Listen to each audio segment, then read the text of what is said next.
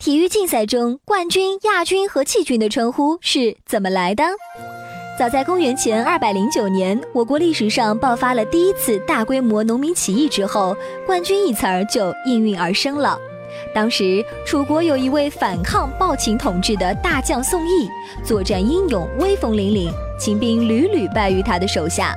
由于他战功赫赫，位居诸将之上，于是楚怀王封他为上将军。楚军的其他将士也称他为亲子冠军，这是历史上第一个荣获冠军称号的人。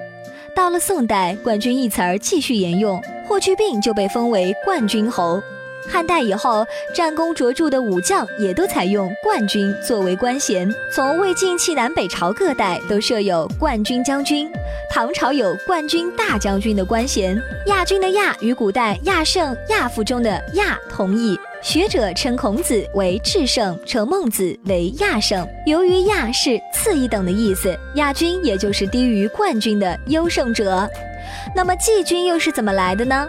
季军是指名次低于冠军、亚军的优胜者，是指竞赛第三名。在旧历中，春季的三个月分别叫做孟春、仲春和季春，所以季也就有了第三的意思。这就是冠亚季军称呼的由来。